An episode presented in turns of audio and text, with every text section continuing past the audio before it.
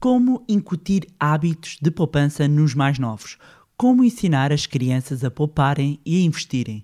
Neste episódio vou deixar-lhe algumas dicas. Olá, o meu nome é Bárbara Barroso, sou especialista em educação financeira e finanças pessoais e sejam bem-vindos ao Money Bar. Money! Here we go!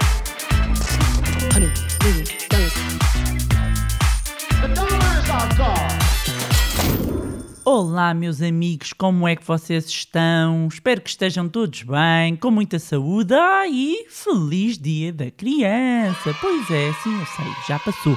Mas quis exatamente aproveitar o momento da semana para trazer este magnífico episódio e no qual eu vou retratar algo que já me têm pedido uh, muito, embora já tenha abordado aqui no podcast, numa vertente diferente.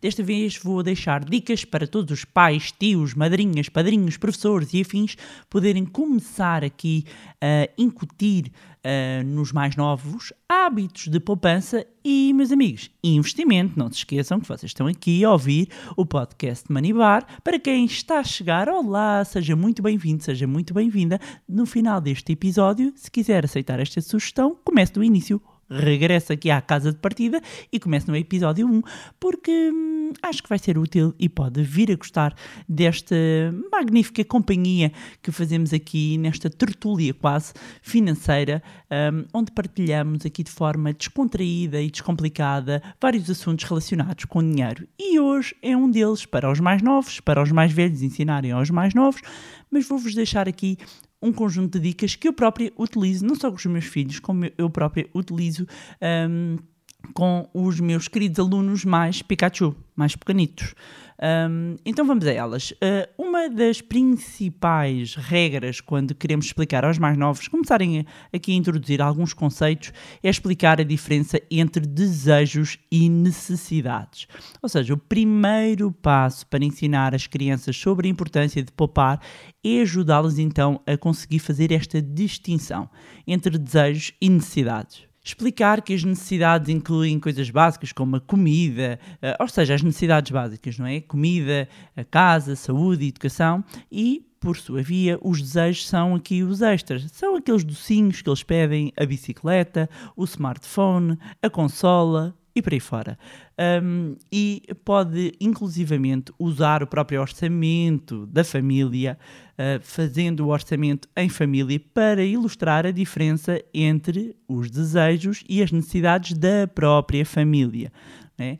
E, e, é também uma, uma boa altura para anexar, digamos aqui, a estes dois conceitos de desejo e necessidade, começar a falar do que é que é caro e o que é que é barato, explicando através de comparações simples, uh, sempre adequada às idades, ou seja, quando estamos a falar, por exemplo, de adolescentes, procurar falar uh, abertamente com eles sobre o que é que eles consideram caro ou barato e, e porquê? Porque é um, a partir de uma determinada idade, e aqui estamos a falar de adolescentes, estamos a, a, tomar em consideração mais 13 anos, tendem a comparar-se muito os jovens uns com os outros, sejam os amigos, sejam os influenciadores, e como não se fala de, de dinheiro em casa, muitas vezes não se tem noção aqui.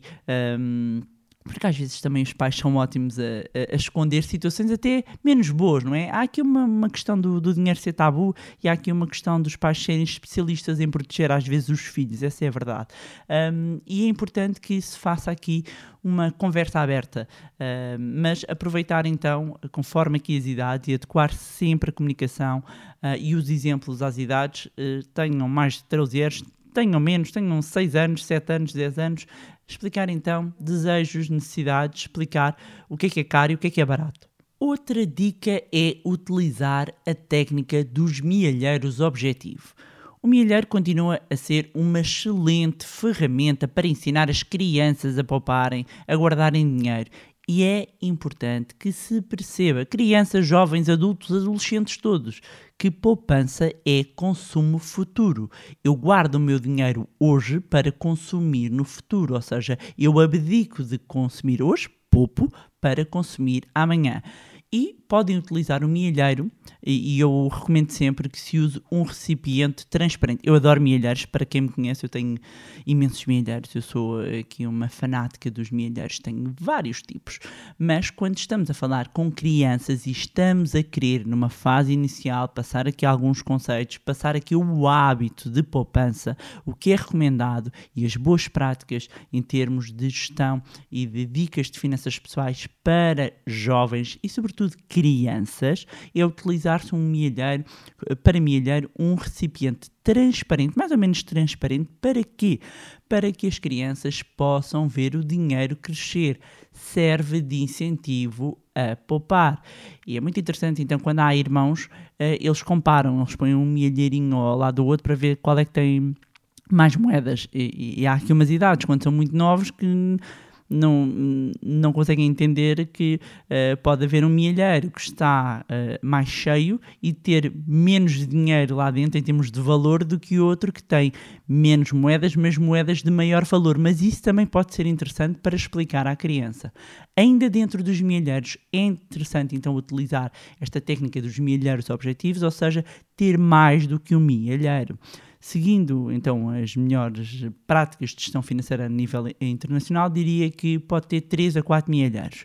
Um para gastar, ok? Um milheiro para gastar no curto prazo, algo que queiram comprar no imediato, até pode ser um gelado, alguma coisa que viram. Pode ter o milheiro poupar para um objetivo mais específico, um jogo que queira, uma bicicleta, o que for.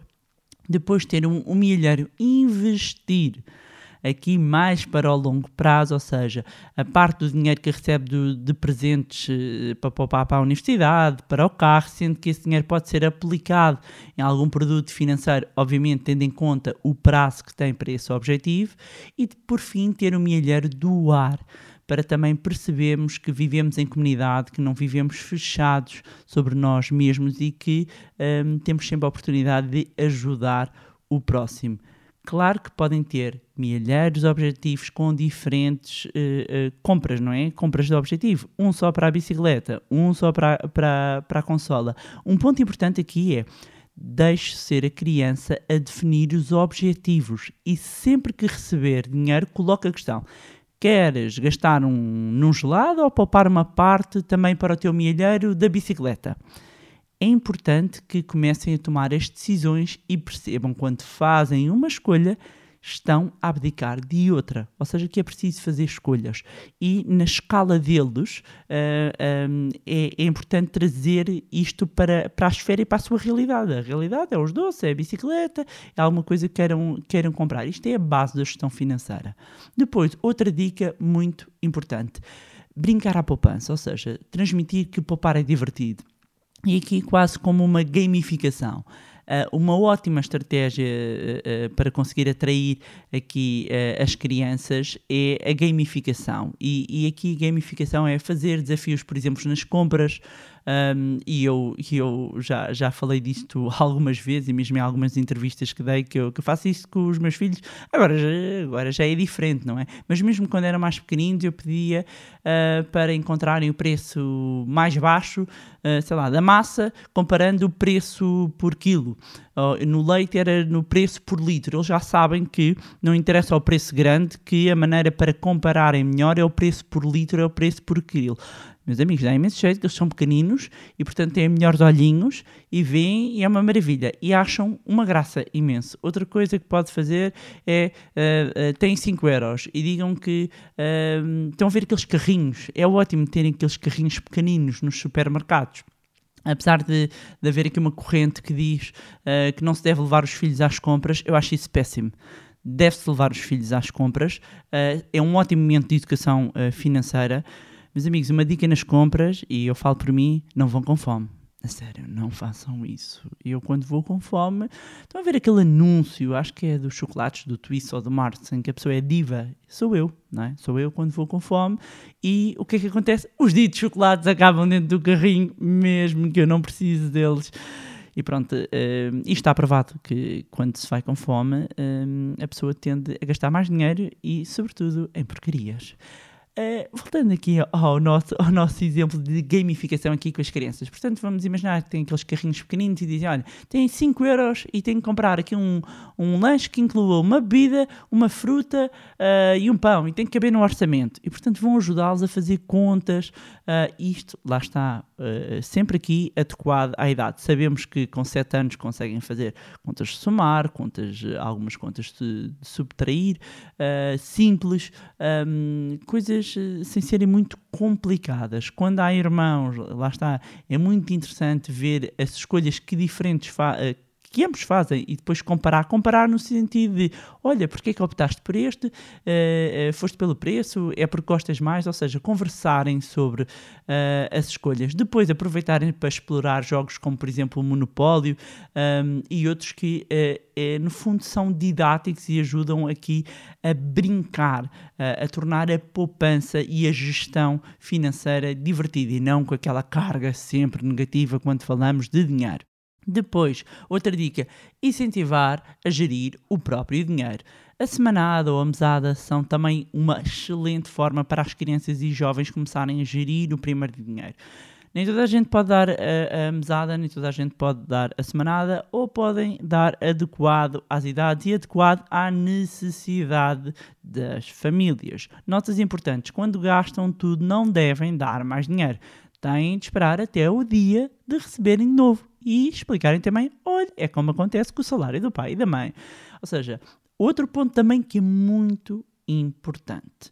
Eu podia separar até um, esta, esta dica, podia ser uma ou outra dica, porque é engraçado, porque ainda há pouco tempo me entrevistaram, uh, quando este episódio foi para o ar, não sei se já saiu essa entrevista ou não, onde eu falava sobre isso, sobre deve-se ou não remunerar financeiramente com dinheiro parte das tarefas uh, domésticas. E eu uh, defendo que não não, não se deve fazer depender as tarefas domésticas um, de questões financeiras. Uh, as crianças fazem as tarefas domésticas porque fazem parte da família, porque é uma equipa lá em casa, uh, porque a mãe e o pai também fazem e também não são remunerados por isso. Ou seja, uh, é importante separar. Uma coisa é semanada, uma outra coisa é mesada, ou semanada ou mesada e serve para eles gerirem aquele dinheiro como querem. Não é porque arrumam o seu quarto, não é porque fazem a sua cama que vão receber por isso, porque senão é, é, é um mau incentivo. Fazem depender a ajuda da família, o trabalho em equipa da família, de um incentivo uh, financeiro. Amanhã, por alguma razão, uh, uh, não é possível dar isso e eu não faço. Não nos vamos esquecer que nós estamos a formar futuros cidadãos. Portanto, alguém que de repente só faz alguma coisa em casa por incentivo financeiro. Nós estamos a deturpar aqui e, e possivelmente até a criar aqui um mau hábito, ok? Um mau hábito. Outra dica muito importante. Deixe os miúdos errarem. Erros fazem parte da aprendizagem. Não critique o erro uh, nem o torne a falha algo negativo. Ajude-se a compreender o que fizeram, uh, que há um caminho diferente, porque é que poderia ser mais benéfico ou não. Penalizar a falha é condicionar o crescimento. Em termos de comportamento uh, financeiro, verificamos depois, amigos, acreditem, eu passo a vida a verificar isso, a idade adulta, os impactos que algumas coisas e que a carga que, que, que foi feita, que foi dada, atribuída a um erro, os erros fazem parte fazem parte do, no, do, nosso crescimento, da nossa aprendizagem, sejam erros financeiros, sejam outro tipo de erros. Portanto, se de repente a criança gastou tudo o seu dinheiro num, num brinquedo que depois uh, não lhe interessava, ok, olha, olha, agora queres comparar a outra coisa, não tens dinheiro, vais ter que esperar. Não é tipo, ah, eu bem te disse meus amigos, não queremos, todos nós, todos nós em idade adulta, lembramos-nos daqueles zum, zum, zum, zum, das sementinhas que às vezes nos plantaram um, e que nós em idade adulta não compreendemos porque é que temos determinados comportamentos até em relação a dinheiro. Porquê? Porque às vezes não, não, não é com má intenção, não é com má intenção mas a verdade é que um, acaba por nos condicionar em termos de relação com as nossas finanças pessoais. Outra dica muito importante que é ser exemplo. Seja o exemplo, é contraproducente ensinar os filhos a pouparem ao mesmo tempo que vem o pai e a mãe a serem consumistas. Eu não estou a dizer comprar. Oh, meus amigos, vocês percebem a diferença, não é? Um, portanto, ser o exemplo, liderar pelo exemplo é fundamental haver coerência, haver congruência naquilo que uh, nós fazemos. Outra dica que também um, é, acho interessante e que é engraçado, porque olhando para trás, o meu pai fez isto até, até a idade adulta, até a idade adulta quase, um, que é o, o, meu pai foi muitas vezes meu credor. Em que sentido? Não tem nada a ver, meu pai, uma pessoa é, incrível uh, uh, em termos de me passar aqui princípios financeiros, não havia cá riquezas, nada disso, mas. Até hoje, e se, e se, eu lhe fosse pedir hoje, eu faria exatamente a mesma coisa. Então, um dos princípios básicos da poupança é não viver além do, dos seus meios, das possibilidades. E, vamos imaginar, tem um filho que está impaciente, quer comprar alguma coisa um, e que lhe vai pedir emprestado. Tem hipótese sempre de dizer que não, ou perante um determinado argumento, uh, você pode emprestar, sei lá, uh, o que for, 20 euros, 50 euros, 100 euros. Aqui o ponto é se é o credor, exija o pagamento. Exija o pagamento. E pode exigir até com juros.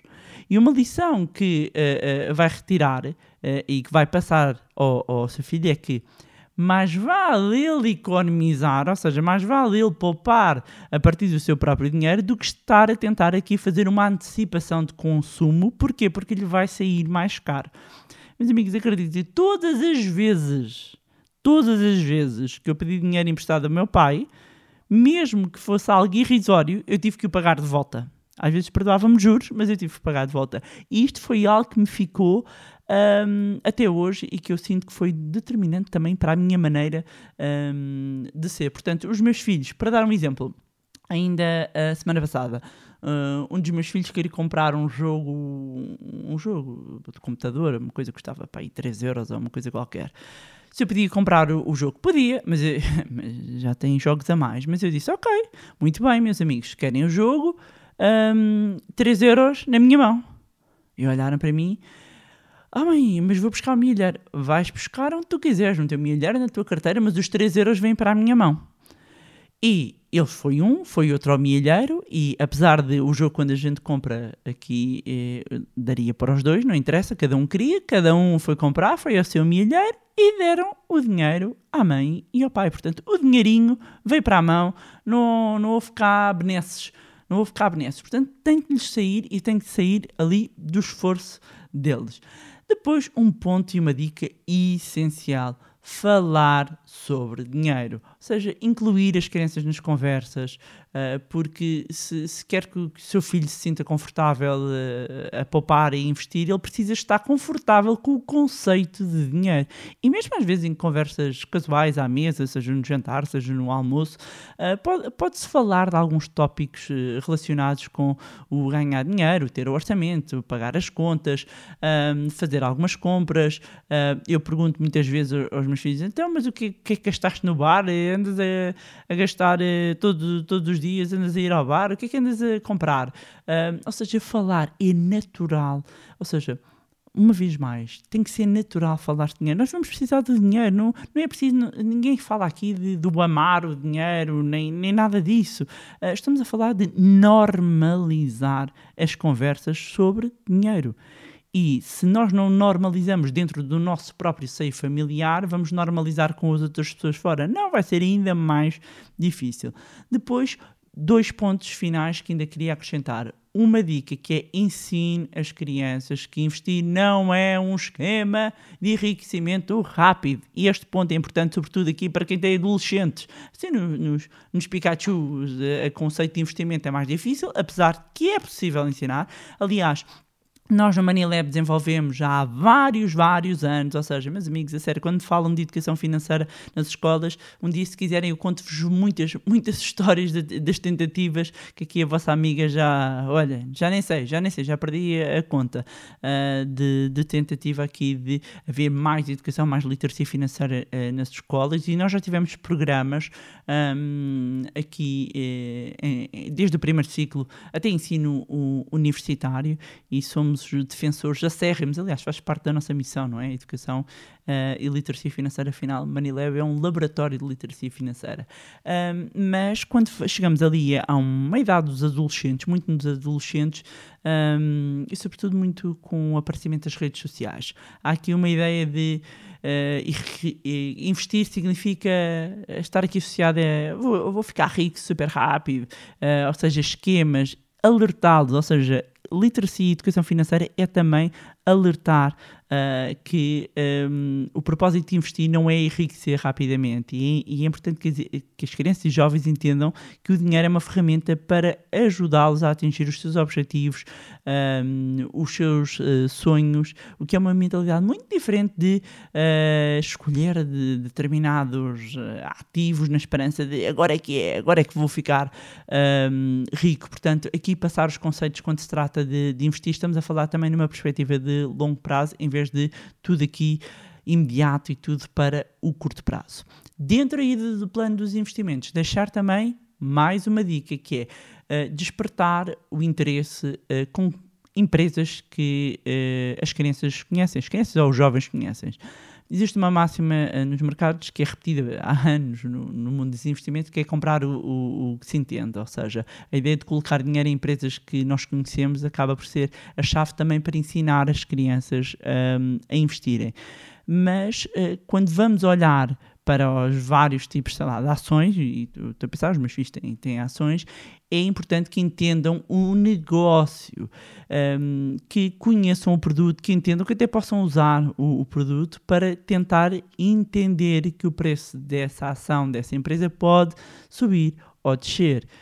Um, é que as crianças e jovens têm, têm a seu favor uh, o facto de, de, ter, de serem também uh, terem hoje mais informação, de serem também pesquisadores, digamos, uh, online qualificados. Um, uma dica, uh, e terem aqui o longo prazo, não é? Uma dica que, que pode servir de, de, ponto de partida é perguntar ao filho qual é que é a empresa que ele tem assim mais curiosidade ou que mais gosta e convide-o a passar ali, passam ali um tempinho a analisar a, a empresa, a olhar para o que é que ela faz, olhar para o preço uh, das ações, ver como é que foi um, a evolução um, e claro, dependendo da idade dos filhos, sempre pode explicar também, caso haja dividendos associados, uh, pode explicar também esse conceito que a empresa uh, distribui aqui um, uma parcela do, dos, seus, dos seus lucros. Os meus filhos têm, e, já falei disso algumas vezes, têm cada um a sua carteira de ações e escolhem comigo. E eles têm investimento em empresas que eles conhecem, que compreendem.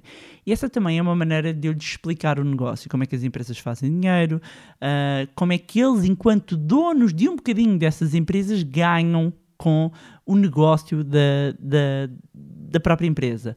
Um, quanto a este ponto, também aproveitar para partilhar a minha visão de como é que devem ser geridas, e tenho feito muitas vezes essa, essa pergunta, apesar eu acho que já respondi no Market to Market.